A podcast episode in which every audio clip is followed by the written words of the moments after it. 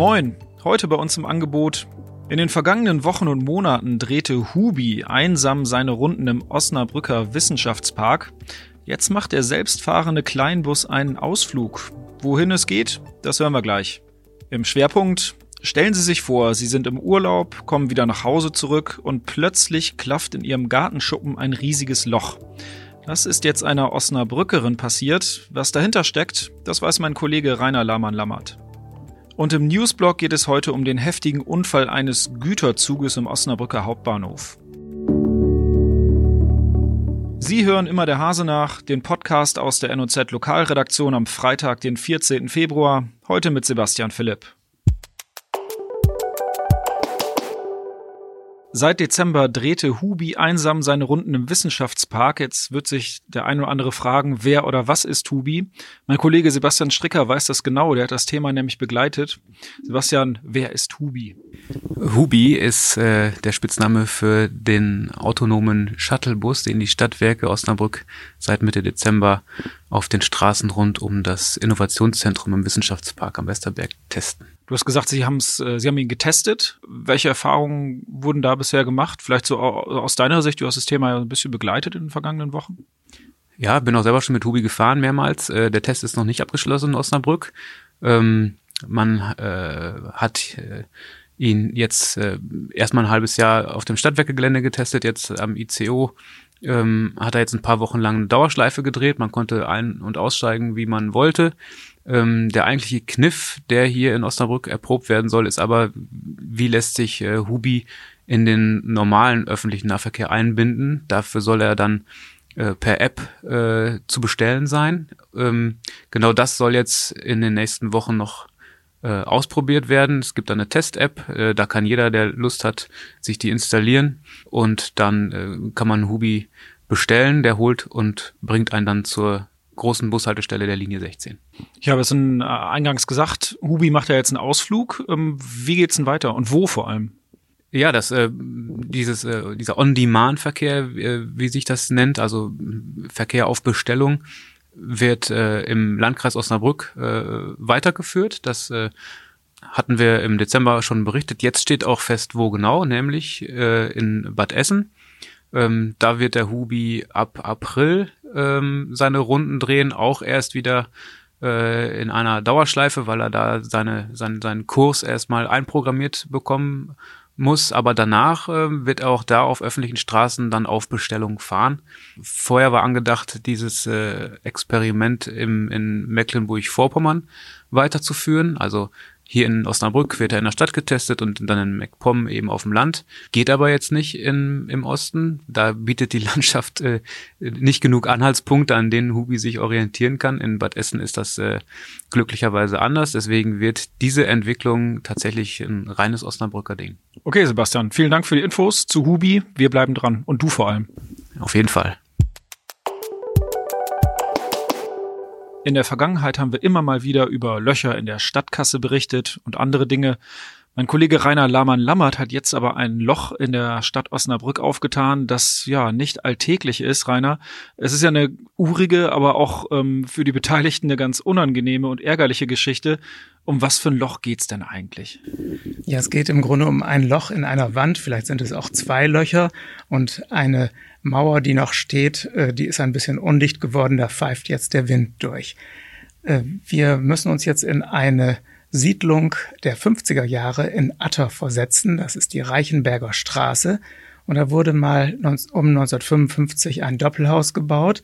Und die beiden Nachbarn haben dann wohl kurz danach auf der Rückseite ihres Grundstücks einen gemeinsamen Schuppen gebaut. Auf der einen Seite war es eher ein Schuppen oder ein Anbau, auf der anderen Seite war es ein Hühnerstall. Ja, und nun ist die Zeit über die ganze Sache hinweggegangen und jetzt äh, äh, ist die letzte Bewohnerin des einen Hauses gestorben. Das Haus ist verkauft worden an eine Immobilienfirma und die Immobilienfirma will das Gebäude, wie es scheint, äh, jetzt wieder äh, etwas schöner herausputzen und der ziemlich heruntergekommene Hühnerstall hinten wurde abgerissen. Das war schon kurz vor Weihnachten. Beim Abbruch dieses ehemaligen Hühnerstalls ähm, ist der Nachbar Bau beschädigt worden. Das heißt, es gab Risse und naja, da wäre auch einiges möglicherweise eingestürzt, wenn nicht die Mitarbeiter der Abbruchfirma noch kurzfristig ein paar Dachlatten eingesetzt hätten, um äh, da einen Sturz abzustützen. Jetzt sind ja die äh, Bewohner der ähm, ja noch bewohnten äh, Haushälfte ja im Urlaub gewesen ähm, und haben dann ja glaube ich von einem Verwandten Bilder zugeschickt bekommen, die gezeigt haben, dass im Schuppen einfach zwei riesige Löcher klaffen und dahinter äh, irgendwie Brachfläche ist. Ähm, ich kann mir vorstellen, die waren etwas überrascht, wenn man das so sagen kann, oder? Ja, nicht nur überrascht. Die Eigentümerin des Gebäudes, eine 50-jährige Frau, äh, war fassungslos, als sie mitbekam, dass da plötzlich der Bagger auf dem Nachbargrundstück war. Sie sagt, sie hatte nie etwas davon erfahren. Sie hatte wohl angenommen, dass das Haus verkauft werden sollte, hatte aber auch nicht gewusst, äh, dass es schon soweit war und an wen das Haus verkauft wurde äh, kurz vor Weihnachten waren das. Sie war mit ihrem Lebensgefährten in Urlaub und dann meldet sich plötzlich der Sohn, schickt äh, übers Handy ein paar Fotos, die zeigen, dass da die eine Hälfte des Gebäudes abgebrochen wurde. Naja, und die andere, die steht da nicht mehr ganz sicher. Offenbar ist es ja so, dass ähm, dieser Schuppen ja nicht doppelwendig gebaut wurde, sondern nur mit einer Wand. Das ist ja, glaube ich, die, die ganze Krux an der Sache, dass jetzt einfach ein, ein Stück fehlt. Trotzdem fragt man sich, äh, dürfen die das so einfach äh, den, den Bagger dort kreisen lassen und ähm, den, den, die eine Hälfte des Schuppens abreißen? Das ist ja irgendwie ein bisschen komisch, wenn das ein, im Grunde genommen ein Gebäude ist. Das gab es ja damals in der Nachkriegszeit häufiger, dass nur eine Wand errichtet wurde und der Nachbar hat dann einfach dran gebaut. Äh, das wäre heute gar nicht mehr möglich oder nicht mehr zulässig.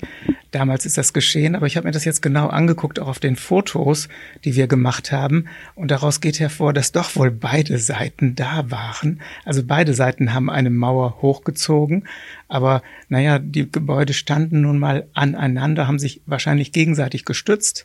Und dadurch ist es jetzt zu dieser Instabilität gekommen. Also frei nach dem Motto, wo gehobelt wird, da fallen Späne.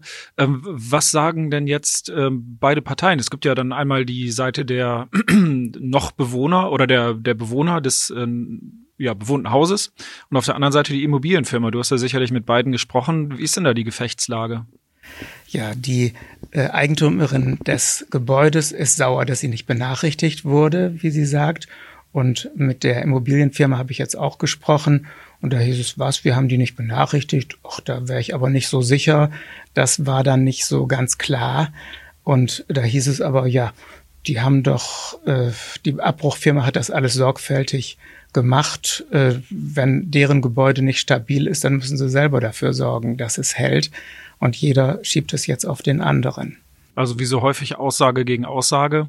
Ähm, wie weit kann das noch gehen? Weil ähm, ich meine, so ein, so ein Schuppen, der möglicherweise nicht mehr so ganz ähm, stabil ist, ähm, mit Löchern in der Wand, was, was wird denn da jetzt äh, konkret noch folgen? Im Grunde, es ist ja nur ein Nebengebäude, es ist kein bewohntes Haus. Ähm, es geht eigentlich eher um Kleinigkeiten. Aber natürlich spielt dann der Umgang auch eine Rolle. Sowas kann sich hochschaukeln. Jetzt ist die Sache bei zwei Rechtsanwälten gelandet. Ja, und man kann natürlich jetzt alles noch weiter treiben und man kann jetzt noch einen Gutachter einschalten, der dann sagt, wer welche Verantwortung trägt. Ich denke oder ich hoffe eigentlich, dass man sich auch ohne Rechtsanwälte und ohne Gutachter verständigen kann. Man muss einfach nur miteinander reden. Haben wir ja jetzt gemacht. Vielen Dank, Rainer, für diese skurrile Geschichte. War mir ein Vergnügen.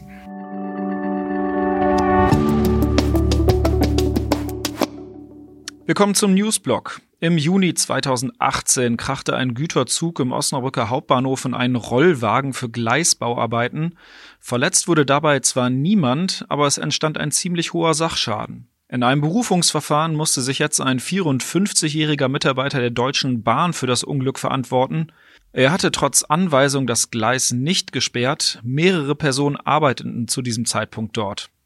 Als sich der Güterzug näherte, mussten die Arbeiter zur Seite springen. Güterzug und Rollwagen wurden bei der Kollision stark beschädigt. Weil der 54-Jährige das Urteil in erster Instanz nicht hinnehmen wollte, er wäre dann vorbestraft gewesen, wehrte er sich gegen den ersten Richterspruch. Das Ergebnis? Unter anderem, weil er den Unfall nicht vorsätzlich verursacht hatte, wurde die Höhe der Strafe reduziert. Der Mann muss nun 5400 Euro Strafe zahlen, gilt aber nicht als vorbestraft. Ob er möglicherweise seinen Job verliert und den Schaden begleichen muss, immerhin rund 50.000 Euro stehen im Raum, ist allerdings noch unklar. Das war's für heute bei Immer der Hase nach. Ich hoffe, Sie konnten was mitnehmen. Wir hören uns am Montag wieder.